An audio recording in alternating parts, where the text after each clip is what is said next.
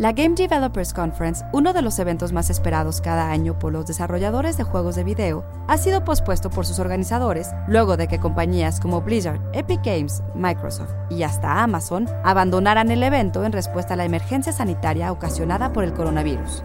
¿No es este un escenario recurrente en la ciencia ficción? Institute. Masterpiece Your Life. Del virus que devora la carne de sus víctimas en Cabin Fever a los infectados de cintas como 20 Weeks Later o The Crazies, el cine nos ha ofrecido que tratan siempre de ir más allá de los horrores de la realidad.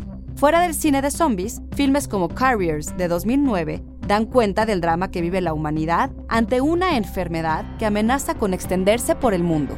Así, en 2011, Contagio de Steven Soderbergh mostraba que la amenaza de un virus mortal de rápida propagación no es solo el peligro que representa el patógeno en sí mismo, sino el pánico causado por este, y la ciencia ficción ha echado mano de futuros apocalípticos para reflejar las preocupaciones y temores de la cultura como advertencias de la necesidad del cambio social.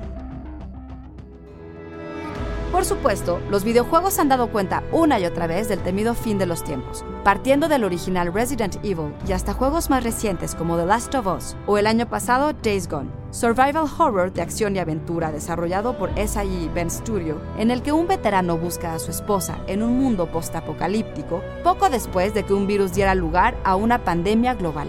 No, la cancelación de la GDC no es el fin del mundo, pero tampoco nos dejará olvidarnos de este. Idea original y guion de Antonio Camarillo. Soy Ana Goyenechea y nos escuchamos en la próxima cápsula SAE.